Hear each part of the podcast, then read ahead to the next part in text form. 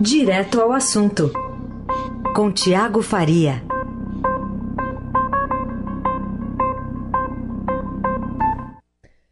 Tiago, tudo bem? Bom dia. Oi, bom dia, Carol. Bom dia, ouvintes. Tudo bem? Tudo certo. Te ouvimos direto da redação do Estadão, é isso? Isso, estou aqui em Brasília. É, nesse mês de janeiro, ainda o ano começando, Congresso fechado, o Judiciário também no recesso. Coisas lentas ainda aí, né? Pouca movimentação, né? Exatamente. Meu presidente estava aqui nesse final de semana, né? Viajou para o Guarujá, é. foi lá andar de jet ski. Vai ficar até terça mesmo lá, o presidente? A princípio sim, viu, Carol? Vamos ver como é que vão se desdobrar os, as agendas, né? Os compromissos dele, que tem uma meta aí de circular por 21 estados para divulgar a Aliança pelo Brasil ainda, né? É, esse é o desafio dele agora no começo do governo, desculpa, do começo do ano. É. Tentar colocar de pé o Aliança pelo Brasil para poder disputar a eleição 2020, né? A eleição de outubro. É isso as aí. eleições municipais. Vamos começar falando sobre alguns erros de avaliação da assessoria jurídica do próprio presidente Bolsonaro que o obrigaram a recuar. Entre essas derrapadas, quais a gente poderia elencar aqui para o nosso ouvinte? Foram várias, viu, Carol? É, uma reportagem importante aí no final de semana publicada pelo Estadão foi a capa do, do Caderno de Política, uma reportagem da, dos nossos repórteres aqui da sucursal, aí, Diana Tomazelli, o Rafael Moraes Moura e a Júlia Lindner que eu acho que ela é importante porque ela revela muito do modus operandi do governo Bolsonaro em vários aspectos. Então, primeiro é, é importante saber quem é o Jorge Oliveira, que é o ministro responsável por essa área jurídica, acho que chama de SAG, né, Secretaria de Assuntos Jurídicos. Era um órgão ligado à Casa Civil, ligado ao Onix, e que no meio do governo, lá para junho, é, ganhou, mudou na verdade de pasta, né, foi para a Secretaria-Geral, que o próprio Jorge Oliveira assumiu com a saída de um general, a saída do general Floriano Peixoto. E quem é o Jorge Oliveira? É um major da PM aqui do Distrito Federal, mas que é muito ligado à família do Bolsonaro. O pai dele foi assessor do presidente na Câmara por cerca de 20 anos. Ele morreu em, 2000, em desculpa, em, isso, em 2018, ainda na pré-campanha. Eu lembro até que o Bolsonaro é, cancelou as agendas de campanha que ele tinha no dia para vir aqui em Brasília é, participar do velório. Os filhos do presidente, os filhos mais velhos, pelo menos, é, são, são amigos de infância desse ministro, do Jorge Oliveira. É, até tem uma história de quando os filhos vinham para Brasília visitar o pai, que eles ficavam na casa do, do Jorge. Então, é uma pessoa muito da confiança do Bolsonaro que ele colocou como ministro. Ele é major da PM reformado, né, aposentado, é, mas é advogado também. Mas por que, que eu digo que revela muito do modus operandi? Porque é uma pessoa que o Bolsonaro confia extremamente. E o Bolsonaro tem como característica colocar essas pessoas que ele confia em cargos-chave do governo. Colocar amigos ou pessoas que não te contestam, por mais que não seja errado ou ilegal, não é recomendável a um governante, Carol. Por que isso? É, por mais cômodo que seja, é sempre recomendável você ter alguém ali que faça um contraponto, que fala, presidente, não é bem assim, vamos desse jeito. É, quer dizer, não só para um governante, né, para qualquer gestor. É, até tem a frase célebre do, do Chico Buarque lá em 2004, em 2004, no começo do governo Lula, o Chico, é, um dos apoiadores do Lula, ele falava assim, olha, o governo precisa de um ministério do vai da merda. Por quê? Porque chega com uma proposta ali, chama esse ministro e fala, ó, oh, isso aqui pode dar errado. O ministro vai falar, isso vai dar errado por isso e por isso. Uhum. Então, é, falta um pouco desse contraponto. É, não é o, o, único caso, Jorge. Você tem, por exemplo, o Coronel Ramos, é, que era comandante do Comando do Sudeste do Exército, né?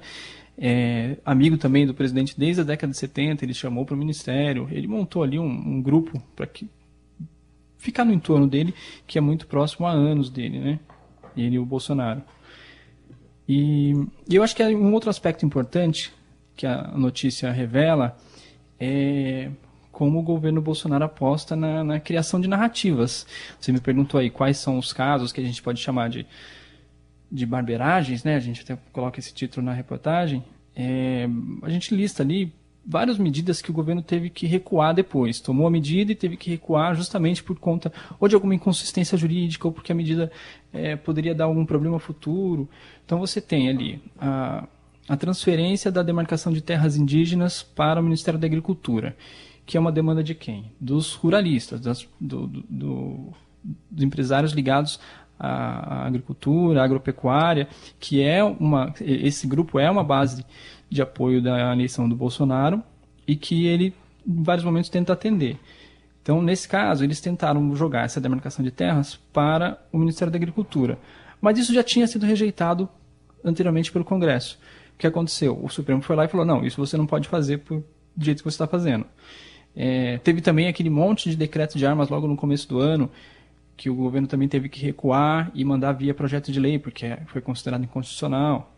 É, mais recentemente, agora no final do ano, a gente revelou, a gente Estadão, é, a tentativa do, do presidente de dar um reajuste aos policiais militares do, do Distrito Federal por meio de, um, de uma medida provisória, e a própria equipe econômica alertou o presidente de que o aumento poderia até violar a Constituição, ou seja, poderia é, grandes problemas para o presidente caso ele mantivesse essa medida que tinha sido orientada pela Secretaria de Assuntos Jurídicos, pelo amigo dele, o Jorge Oliveira. É, outra medida também que chegou a ser, ser contestada foi o fim do DPVAT. Foi também uma medida provisória que ainda está em discussão no Congresso, mas que também houve é, contestações, inclusive no Supremo. Então são, é uma lista de medidas que o presidente toma e depois tem que recuar. E por que, que eu digo que é importante por causa do, do, desse modus operandi do Bolsonaro de criar narrativas? Hum. É que significa que às vezes é preferível ele ele prefere manter o discurso de que está fazendo algo, mesmo que depois, depois tenha que recuar, do que simplesmente aceitar esses conselhos. Eu tenho ouvido muito por aí, inclusive essa narrativa de que o Bolsonaro é, como presidente nesse seu primeiro ano, tentou fazer muitas coisas, principalmente dos eleitores dele, né? É, mas o Congresso e o Supremo não deixam. Então o presidente dá corda essa mensagem de adotar medidas sabidamente regulares que serão derrubadas depois, porque no fim ele pode virar, por exemplo, para o policial militar aqui do Distrito Federal que ficou sem aumento e dizer, olha, eu tentei, mas não deixaram. Uhum. Então é a, é a, narrativa e na política a narrativa diz muito mais do que o fato em si, né? Muito mais da, da história que você é, conta ali, não necessariamente você cria, né, mas o jeito que você conta a história, do que necessariamente do, o fato como, como ele é. Como a gente e é viu é na isso... história do fundo partidário, né, dizendo que ah, se eu não assinar, isso pode me levar ao impeachment, enfim. É sempre, sempre uma construção para justificar alguma decisão, né? Exatamente. Ele tem é, é, a criação de narrativas o tempo inteiro. A gente até mostrou na semana passada é, o, o principal argumento, desculpa, o principal discurso que ele adotou na campanha era da antipolítica, de não vou fazer negociação, não vou aceitar é, troca de favores com o Congresso. E a gente mostrou na semana passada que o governo Bolsonaro foi o que mais bateu recorde de liberação de emendas parlamentares para deputados e senadores. Né? Então é mais um exemplo de que a narrativa muitas vezes se sobrepõe aos fatos. Uhum. Eu queria ainda que você falasse para a gente, Tiago, sobre essa entrevista com o ministro Sérgio Moro, destaque de capa, inclusive, do Estadão de hoje. Ele diz que vê problemas técnicos graves na figura do juiz de garantias e diz esperar que o Supremo ou o CNJ possam corrigir esses problemas. Né? Essa, questão da criação do, do juiz de garantias é, já foi apelidada de anti-Moro, né? que é a figura que foi incluída e o ministro tem alertado já faz bastante tempo da, da, dos problemas que podem acarretar essa criação de um juiz em comarcas pequenas que só tem um juiz. Ele já disse que, acho que, não me engano, 40% né, do, do Brasil, enfim, tem, tem lugares onde só tem um juiz mesmo para julgar as questões. E como é que um outro juiz poderia assumir o caso, né? É, esse dado, Carol, esse dado foi divulgado pela JUF, que é a Associação dos Juízes Federais, mas ele não é muito preciso. O próprio presidente da JUF já admitiu para a gente que ele tirou isso de um estudo do próprio CNJ hum. antigo, de 2010. Tá. O, dado, o dado mais recente que, a que o CNJ tem apresentado é de que cerca de 20% das, das varas, né, das varas judiciais do país, é, é 19%, se não me engano, na, na, nas federais e 21% nas estaduais, é, tem apenas um juiz. Mas o, os defensores da medida dizem que isso não vai influenciar a adoção, não vai complicar, porque é possível fazer um rodízio. Não sabemos como. É, essa declaração do Moro é importante por quê? Porque ela vem numa semana decisiva para o juiz de garantias. É, o que, que, a gente tem nessa semana? O CNJ, logo que foi aprovado lá no, no Congresso, ao, desculpa, logo que foi sancionada o pacote anti, foi sancionado o pacote anticrime pelo presidente Moro, em que está incluído o juiz de garantias, o CNJ é, se comprometeu ali a fazer uma regulamentação de como isso vai funcionar, como que vai funcionar na prática, quem, para quem que vai valer, como, quais instâncias, enfim. E ele abriu uma consulta pública para, para os tribunais de justiça, para as associações de classe da categoria, né, tanto do, de, do, de juízes quanto de ministério, do Ministério Público. E é, agora na quarta-feira é o prazo, agora dia 15, em que o CNJ deve apresentar um plano para colocar a medida em prática. Para quem que ele vai apresentar esse plano? Pro, é, para o presidente do Supremo, ministro Dias Toffoli, que também é o presidente do, é, do CNJ. E, enquanto isso, paralelamente, também tem três ações, ações diretas de inconstitucionalidade apresentadas ao Supremo, em que o, o, se não me engano, é o Podemos e mais duas associações contestam a legalidade da, da instituição do juiz de garantias. E quem que deve decidir sobre isso? Também o Toffoli. Então, é, o Toffoli tem uma semana decisiva para saber o, o futuro do juiz de garantias. A ironia aí, Carol, sabe qual é? É que hum. assim, é, é, tá na mão do Toffoli decidir isso. É, e o próprio Toffoli foi quem deu um aval ao presidente, como a gente revelou lá em dezembro, é, para sancionar a lei. E deu declarações favoráveis ao, ao juiz de garantias. Então a ironia é que se a ideia é ter um juiz imparcial, que é o, o norte ali do juiz de garantias, né, o principal argumento dos defensores, pela, pelo menos na hora agora de decidir o futuro, se, como vai funcionar, se vai funcionar, né? A gente te, vai ter um jogador que se já disse favorável à medida. Então, imparcial completo ele não é, né? E agora, então, essa, essa questão envolve dia 15 agora, da, quarta-feira. Quarta-feira é o prazo que o CNJ vai apresentar um plano para colocar a medida em prática. Tá. Tem vários pedidos, inclusive, para não colocar em prática. É, é comum aqui em Brasília, a gente brinca, né, que é, decidir não decidir, né? Então pode ser que o CNJ é. decida não decidir nada. É, é.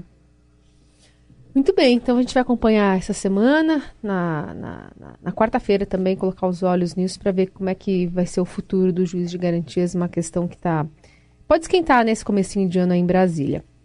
Outra questão que a gente aborda hoje, também pensando em esquentar as coisas não só em Brasília, mas para as eleições municipais de 2022, aliás, eh, as presidenciais em 2022, as municipais agora em 2020, mas é a, a, o posicionamento do PT sobre um candidato que poderia é, enfrentar o possível né, candidato à reeleição presidente Bolsonaro, quem quer que seja, mas o PT ele não, tem demonstrado muitos quadros importantes para unir, né, não só o partido, mas a esquerda e conseguir ah, algum tipo de sucesso de representatividade é, do Partido dos Trabalhadores, já que na semana passada a gente também ouviu que Haddad não será o cara, né, não será o, o, o candidato do PT para as eleições de 2022 para a presidência.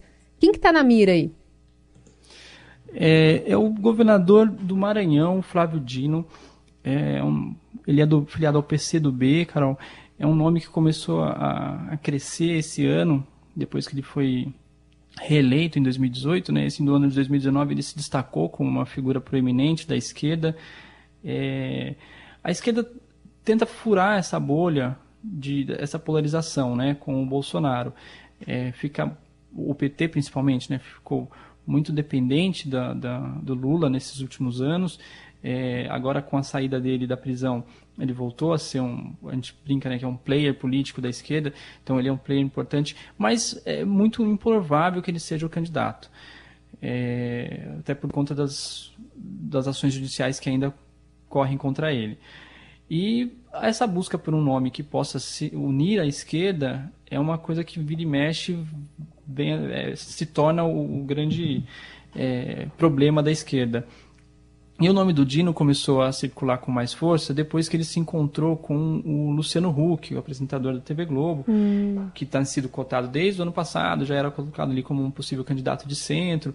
Então seria uma, uma união de forças esquerda com centro para conseguir é, fazer frente ao Bolsonaro. O, o, o próprio PT já trata isso como não, de forma alguma, não tem possibilidade de, de a gente juntar com, com o Huck ou com esse grupo da, da, do centro, né, que aí inclui o ex-presidente Fernando Henrique Cardoso, nomes como o ex-governador do Espírito Santo, Paulo Artung. É, mas o Dino tem esse perfil mais conciliador, menos raivoso da esquerda e que tem conversado bastante com grupos que não são os tradicionais da esquerda. E existe um, um, conceito, a explicação disso, que existe um conceito dos especialistas em marketing político que diz mais ou menos o seguinte, Carol, que você precisa separar o eleitorado nos que votam, nos que votariam no seu candidato, nos que talvez votariam, nos que não votariam e nos que talvez não votem. Então você teria ali um, uma graduação. E o ideal é você começar a trabalhar, você focar suas energias, caso você queira trabalhar um candidato, é, nesse último grupo, os que talvez não. Por que isso? Porque os grupos que não o grupo que não vota, esse já é caso perdido, né? Já é eleitor do outro candidato. O sim, a não ser que você mude muito suas, suas ideias ou faça algo muito errado, sei lá, caia numa operação aí, seja preso, você não perde, esse você já está garantido. Ao focar no talvez não, você leva o talvez sim com, com você. Então, é, a princípio, esse movimento do, da esquerda com o Dino é, me parece ser focado nesses talvez não. Os que talvez não votariam na esquerda, ou não, tal, talvez não votariam no PT, mas surgindo ali um candidato mais moderado, que conversa com outros grupos, pode ser que eles consigam mais sucesso na hora de trazer esse eleitor para si. Né? Uhum. E hoje, quem, quem que é o talvez não da esquerda? É, é, todo esse grupo desiludido com o PT, com os governos de Lula e Dilma, que em 2018 até foram de Bolsonaro, mas são de centro, é, não são votos fiéis ao, ao, atual, ao, atual, presidente em uma eventual reeleição, né? E poder, poderiam votar em um candidato que aceite conceitos como liberali, liberalismo, reformas, privatizações. O Dino agora passou em tempo recorde lá no Maranhão a, privati a reforma, reforma da, da Previdência, Previdência né? estadual. É. E, e aí lembrando sempre que no Nordeste o Haddad, o PT, conseguiu mais votos do que o Bolsonaro. O Nordeste em si é um, uma região de resistência, que foi resistência ao Bolsonaro, né? É claro que, como diz a, a frase famosa, né, erroneamente atribuída a Ulisses Guimarães, que é a política é como nuvem você olha ela tá de um jeito, daqui a pouco você olha tá, já mudou. Então é muito cedo ainda para a gente falar, ah, vai ser o Dino. Mas é um movimento que o, o até dar o crédito aqui foi o, o, Ricardo Galhardo, nosso ótimo repórter aí de São Paulo, que fez essa, essa leitura, que conseguiu conversar com pessoas que fazem essa leitura de como está se movimentando a esquerda de olho em 2022. Muito bem, a gente vai acompanhando também essas movimentações, mas Flávio Dino realmente teve uma votação muito rápida da reforma da Previdência, deu um fôlego para ele lá no Nordeste, né? Porque acabou se utilizando muito o modus operandi dele por lá para tentar se reproduzir isso em outros estados, que ainda não está nessa velocidade toda, né? Sim, e ele tem capitaneado esse movimento de, de, esse movimento não, mas essa, esse grupo de governadores do Nordeste para conseguir ali mais recursos, né? Uhum. A gente viu isso na questão da Amazônia Legal, na época das queimadas, ele veio aqui a Brasília, foi um dos porta-vozes de todo esse esse é, gestão de crise que teve aqui é, junto verdade. com o governo federal. Verdade. Bom, para a gente encerrar, acho que dá tempo ainda de a gente falar de uma outra, uh, outro destaque hoje do Estadão, que vai, vai falar sobre Bolsa Família, que aliás é um programa muito associado ao PT, mas agora o, o ministro Osmar Terra disse, disse numa entrevista aqui ao Estadão Broadcast de que vai aumentar o valor do Bolsa Família é, e pretende conseguir o dinheiro né, para subsidiar esse aumento, fazendo um pente fino também nesses programas sociais. Politicamente tem também alguma mensagem por trás desse aumento? Tiago? Sim, o, o, a gente deu até uma matéria, Carol, mostrando que o Bolsonaro, nesse segundo ano, ele tem uma preocupação grande em ter alguma marca na área social. E o Bolsa Família, por mais que seja um programa é, muito ligado à imagem dos governos do PT, é, é o que ele está apostando.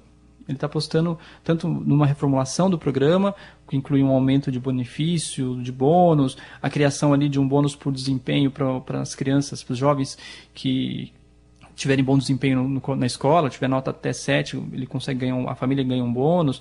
É um bônus também para ensino profissionalizante. Então há uma preocupação grande do governo em ter uma marca na área social e o Bolsa Família tem sido essa essa essa medida encontrada por eles para conseguir ter uma marca, né? Eles vão aumentar, a ideia é aumentar é, as faixas de enquadramento, né, de para 100 e 200 reais nos casos de famílias classificadas como em extrema pobreza ou em pobreza. É, o problema é que ainda não se sabe de onde vai tirar esse dinheiro.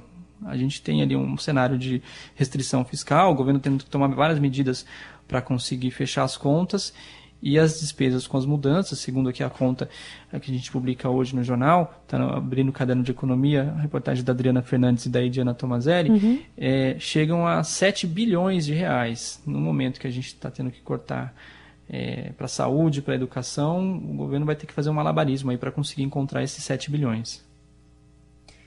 Pois é, vamos ver se essa, é, aliás, que é um, é um é uma máxima do, da, do Ministério da Economia, né? Se você vai criar alguma coisa, tem que tirar de algum lugar, você tem que apresentar já esses, esse balanço para que o, o, orçamento não seja sacrificado por conta desses projetos sem um, um, um paraquedas, né? Para amortizar essa, esses custos a mais aí. Vamos ver como é que o governo vai equalizar essa questão também. Muito bem. Esse é o Tiago Faria trazendo as informações né, envolvendo a política, especialmente aqui do, do Brasil. E como a gente vai observar também essa semana, né, como o Tiago lembrou, o presidente Bolsonaro está descansando lá em, no Guarujá, pelo menos até, até amanhã, até terça-feira. Vamos ver se ele volta para Brasília ou vai já começar essa incursão aí pelo, pelo país, buscando as assinaturas do Aliança pelo Brasil. Tiago, obrigada, viu? Até mais. Até mais, obrigado, um abraço, bom dia.